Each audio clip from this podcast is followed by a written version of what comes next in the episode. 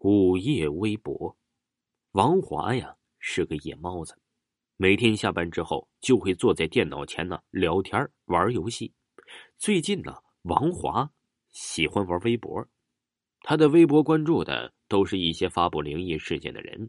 他对灵异事件呢是非常的感兴趣，想知道这个世界上究竟啊有没有鬼。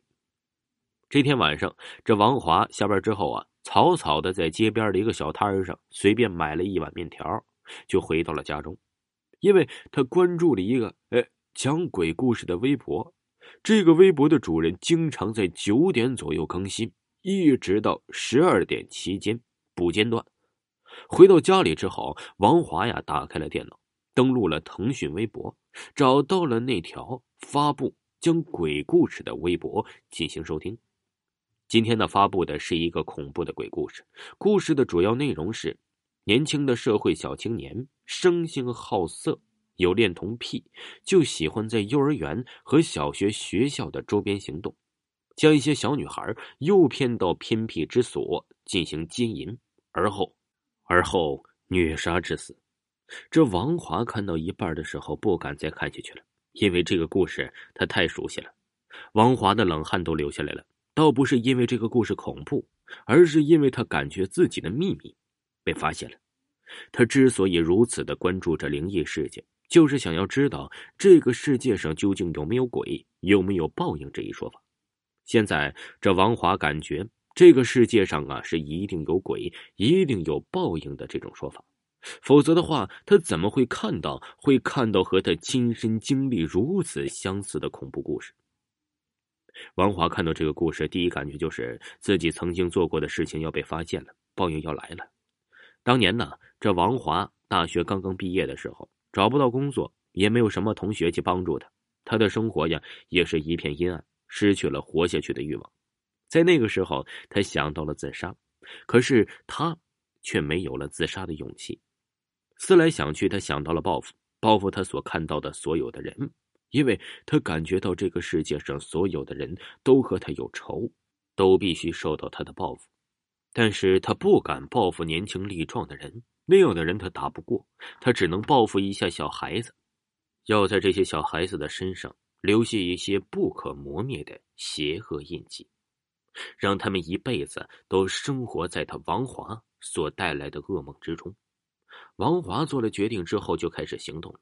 他的目标啊，就是幼儿园和小学的孩子们。他每天都在幼儿园和学校的周边出没，想要找寻机会下手。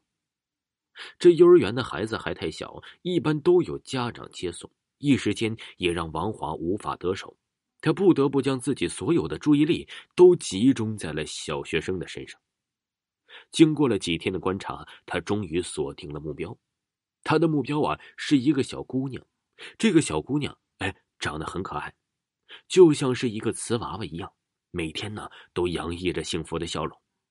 王华看到这小姑娘的笑容之后，就忍不住的想要掐死这个小姑娘。他不知道的是，这个小姑娘为什么天天都笑啊？嗨，他感觉小姑娘幸福的笑容与他此时的情况形成了鲜明的对比。这个小姑娘就是老天派来惩罚他的。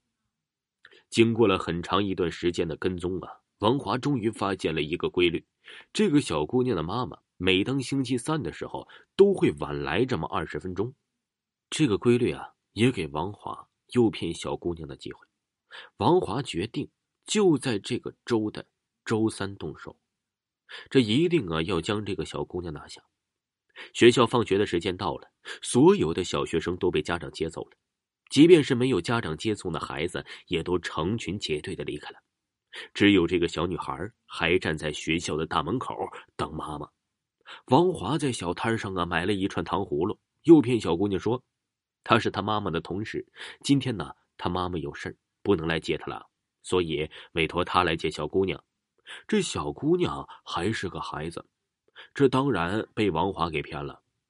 王华将小姑娘骗到一个小胡同之后，就将这个小姑娘糟蹋了。小姑娘疼的是撕心裂肺，放声大哭。为了不引起别人的注意啊，王华的双手又死死的压住了小姑娘的脖子。渐渐的，小姑娘的呼吸停止了，身体僵硬了，已经成为了一个死人了。听众朋友，午夜微博继续为您播讲。